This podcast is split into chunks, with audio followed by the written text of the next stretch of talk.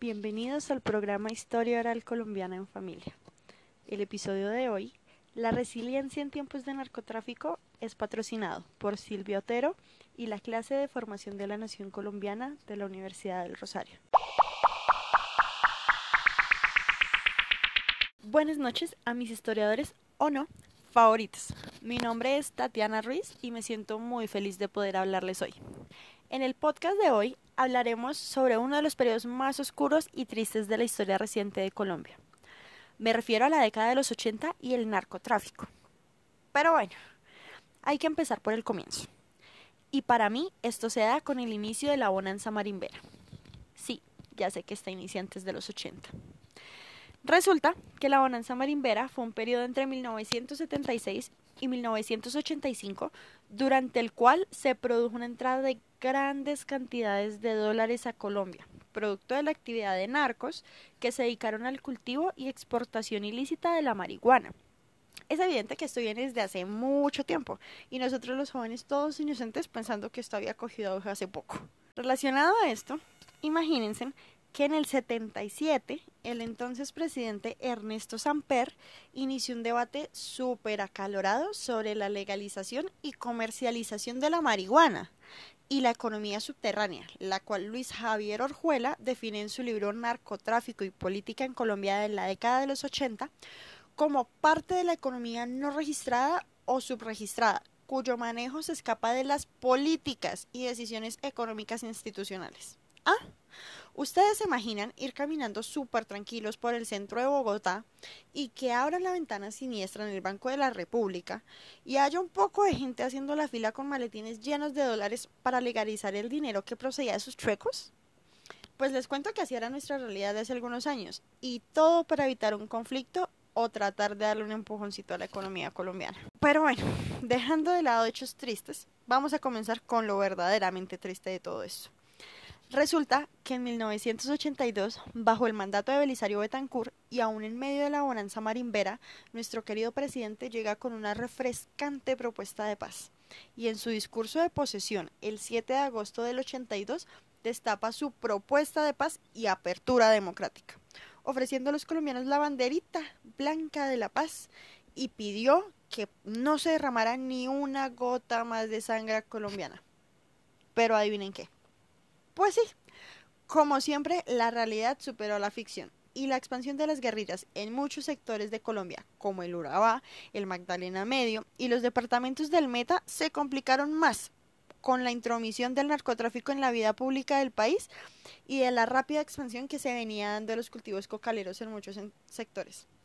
Y aparte, para rematar la situación, el entonces presidente estadounidense Ronald Reagan declara abierta y públicamente la guerra contra las drogas y plantea una alianza o apoyo a los países de América Latina, en especial Colombia, para derrotar a sus grandes narcos y detener el tráfico de drogas en el territorio gringo. Para mayor información, les recomiendo leer el capítulo 8 del libro Poder y Violencia en Colombia, escrito por Fernán González. Fin del espacio publicitario. Continuando con el relato de los hechos, resulta que todos los contrastes fallidos del proceso de paz planteado por el presidente Betancourt empezaban a hacerse evidentes para la opinión pública, que el proceso de paz había sido hábilmente usado por las guerrillas para expandirse y llegar a otras regiones a las que anteriormente no tenían acceso. Pero sin duda, el punto de inflexión fue la toma al Palacio de Justicia en 1985. Y aquí es donde se cruza la historia de una mujer. Ustedes se imaginan tener 20 años, vivir en un pequeño pueblo de Santander llamado Guadalupe y ver por el televisor del vecino, porque no se tenía televisor porque éramos como medio pobres, que el Palacio de Justicia está en llamas. Pues bueno, esa fue la realidad de muchos, entre ellos mi mamá, Rosa Sierra que empezaba a preguntarse el por qué de tanta maldad en el país y sus preguntas seguirían aumentando con el pasar del tiempo, pero ella aún no lo sabía. Los fracasos de Betancourt llevaron al presidente entrante Virgilio Barco a modificar las políticas de paz y seguridad y enfocarlas no tanto al diálogo y la diplomacia con la guerrilla y los narcos, que como vimos no tuvo mucho resultado, sino en combatirlas de manera real y frontal pero es que teníamos una combinación de una crisis política y social en la que vivía el país y aparte el auge de la violencia guerrillera. paramilitar y el narcoterrorismo condujo a que la acción política fuera cediendo terreno ante la acción violenta y militar. Nah, estábamos hechos, ¿sí o no? Para completar, la ofensiva de los narcotraficantes contra figuras políticas llegó al punto culminante con el asesinato del candidato presidencial Luis Carlos Galán Sarmiento en agosto de 1989, que para que sepan, era el candidato por el que iba a votar en ese entonces mi mamá. Esto llevó al presidente Barco a crear una ofensiva directa contra el cártel de Medellín, la cual desencadenó una serie de eventos violentos en las principales ciudades del país. En conclusión, estábamos pidiendo un milagro y con las políticas de él y asesinado al candidato por el que iba a votar mi mamá, ella estaba decidida a que votar no era útil y se desencantó de la política, prefirió no votar porque al fin y al cabo ella pensaba que un votico más o un votico menos pues no iba a causar mayor diferencia. ¿Le suena conocido? A finales de la década de los 80, la estrategia violenta de Pablo Escobar se intensificó y eso provocó una confrontación directa entre el Estado colombiano y los cárteles de droga. La cosa fue así. Teníamos dos bandos. Por un lado, el gobierno terminó con todas las complacencias para con y de los narcotraficantes. Se iniciaron procesos legales destinados exclusivamente a incriminar a Pablo Escobar y a todo su cártel. Por el otro lado, estaba Escobar, él empezó con un movimiento violento que atentaba en contra de todos aquellos que no estaban de acuerdo con sus ideales o que se interpusieran en su camino criminal. Porque es que nadie me puede dañar el caminado, pensaba él. Los resultados de esta confrontación solo mostraron lo débil y resquebrajada que se encontraba el gobierno nacional en ese momento y la élite política del país. Y mi mamá y todo el país solo se preguntaban, ¿y ahora quién podrá defendernos? ¿Puede esto ir a peor? La respuesta es sí. Bienvenidos al año 1989.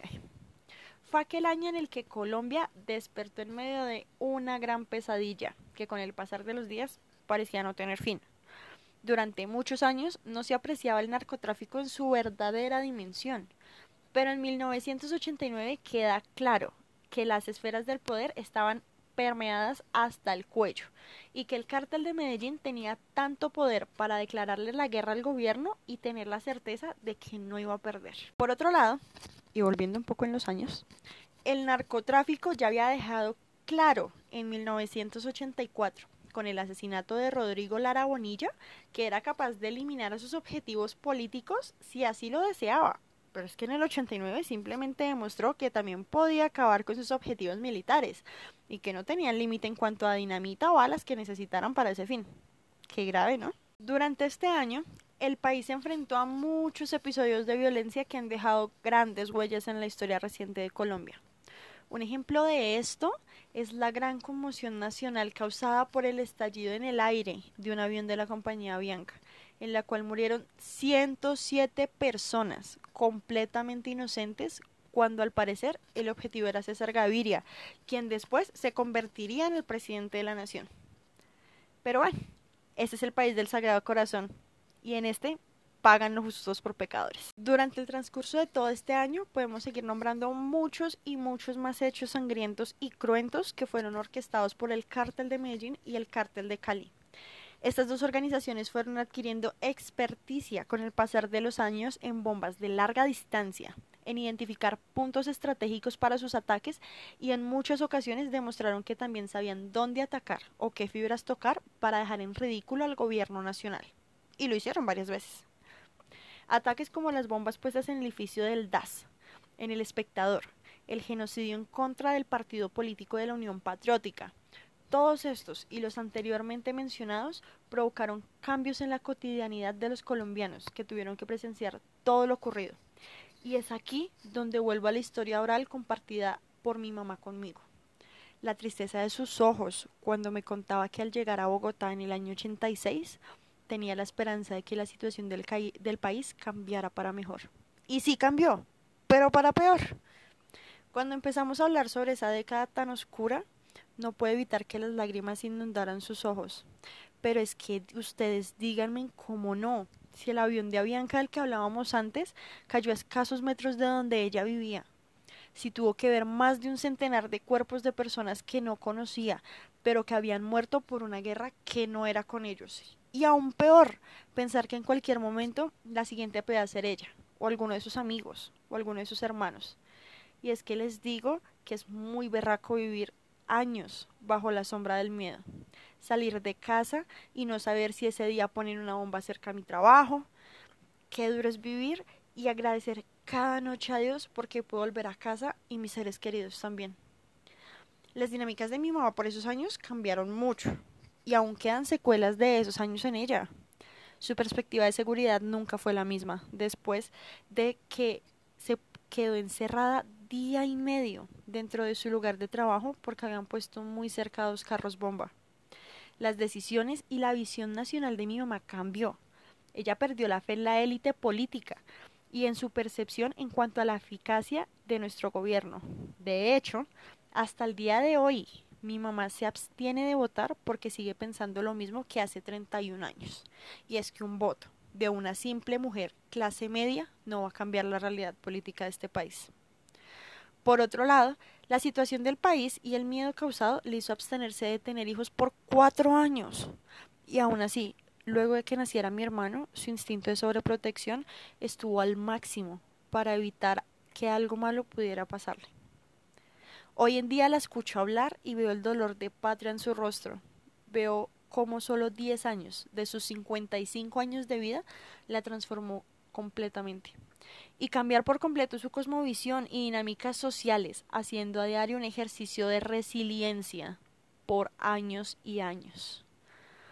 Después de mucho tiempo de violencia injustificada, como colombiana, hija, hermana y amiga, deseo que el país del Sagrado Corazón vea al fin la luz y pueda llegar a un periodo de paz largo y duradero.